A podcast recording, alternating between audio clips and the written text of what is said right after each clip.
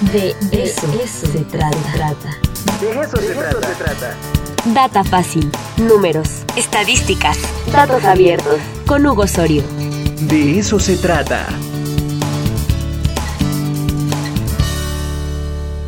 Ya está con nosotros nuestro queridísimo Hugo Osorio. Hugo, ¿cómo estás? Qué gusto saludarte. Hola Ricardo, encantado de acompañarte ahora. ¿Qué playera traes? Pero cómo no. ¿Estás haciendo un homenaje a Cepillín? Pero cómo no, se lo merece. Se lo merece, se lo merece. Está padrísima tu playera.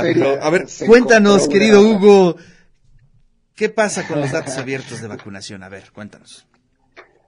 Bueno, ¿qué pasa con los datos abiertos? Eh, esto es un tema que creo que eh, nos daña a todos, es un tema bastante escabroso hasta cierto punto. Creo que hemos visto que el manejo de la pandemia tiene ciertos puntos que podían haberse mejorado en todos lados, eh, pero desafortunadamente estamos aquí y lo que estamos encontrando es que estos datos actualmente eh, no están en datos abiertos. Ya hemos hablado de la importancia de los abiertos. Los datos abiertos sirven para transparencia. Los datos abiertos, eh, estos datos abiertos de, en específico sobre la vacunación, imagínate a la comunidad universitaria lo que le pueden servir para hacer investigaciones, para hacer análisis de lo que está pasando a futuro y es una oportunidad que se está desperdiciando en nuestro país.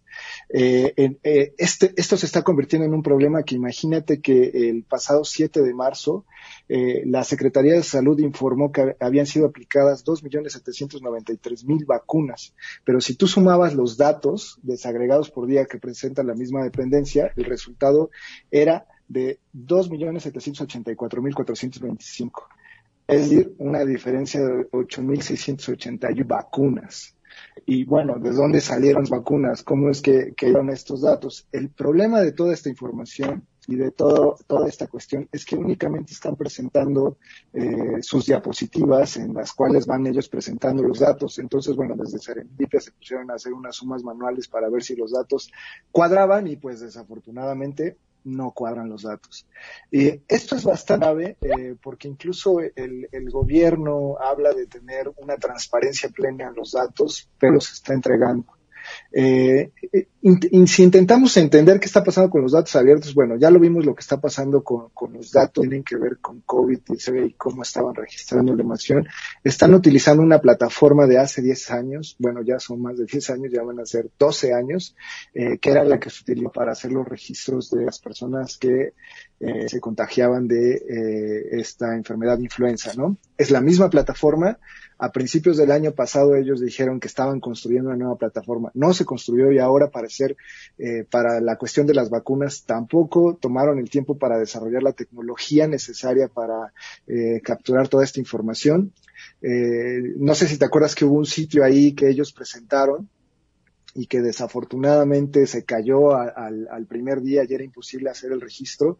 Eh, tenía problemas todos, eh, quedaban expuestas las conexiones, no tenían un método de validación. Eh, yo estoy seguro, eh, no tengo pruebas, eh, pero tampoco tengo dudas que seguramente en ese proceso de registro muchas personas lograron registrarse esa información. y bueno, parecía una solución muy buena y a lo que estamos para ahora es que se está haciendo registro pues a papel ya ni siquiera te piden el, registro que realizaste en el sitio de Internet. Entre los requisitos podemos observar que eso no está. Y creo que ese es uno de los problemas. O sea, actualmente lo que tenemos es este avance diario de dosis, pero hay que señalar cuál es el problema aquí. No tenemos eh, edad, no tenemos sexo, eh, tampoco tenemos información acerca de, de, cuál es la ocupación y esto es importante porque de acuerdo a la fase de vacunación que ellos mencionan, en esta fase ya tendrían que estar vacunado todo el personal médico.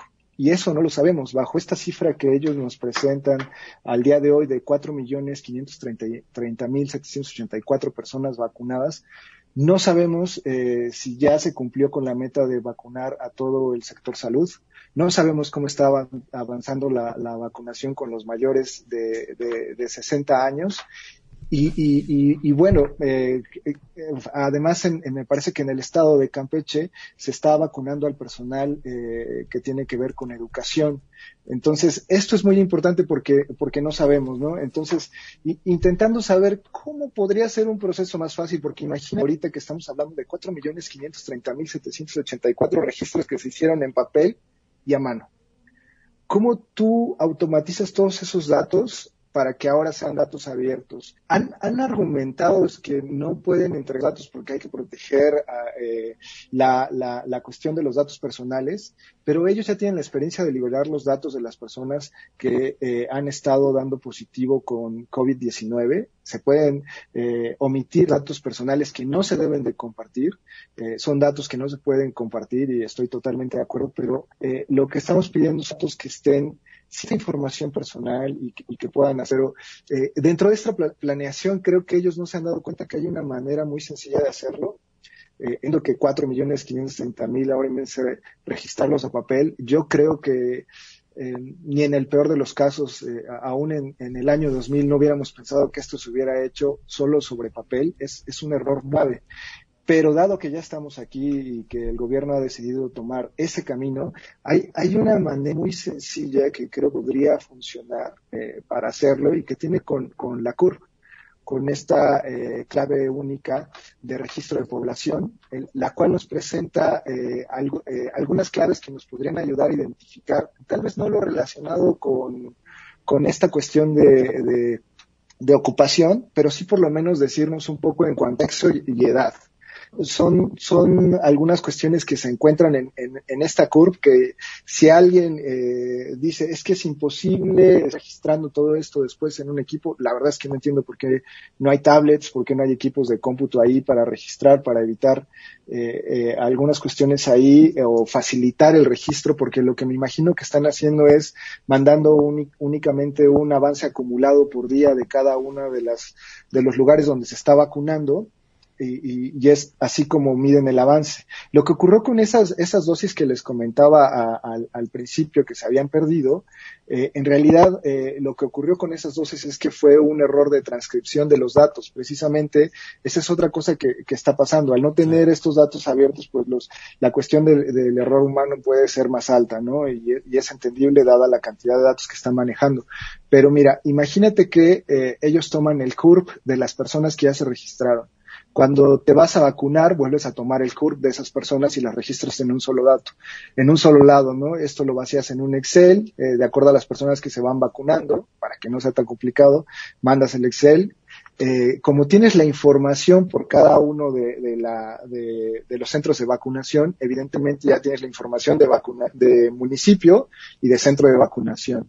Entonces, eh, con el CURP automatizas algo, edad, eh, sacas sexo, eh, sacas además entidad de nacimiento y bueno, ya tienes eh, un poco más de información. Creo que hay muchas maneras de gestionarlo, pero entiendo que la Secretaría de Salud lleva diciendo eh, bastante tiempo que no hay recursos, que están saturados, que están rebasados por esta situación pero a veces creo que el pensar fuera de la caja se, está dificultando mucho. Hay, como te digo, eh, algunos elementos como la CURP podrían utilizar y podrían facilitar. Pues ahí está una alternativa, ¿no, Hugo?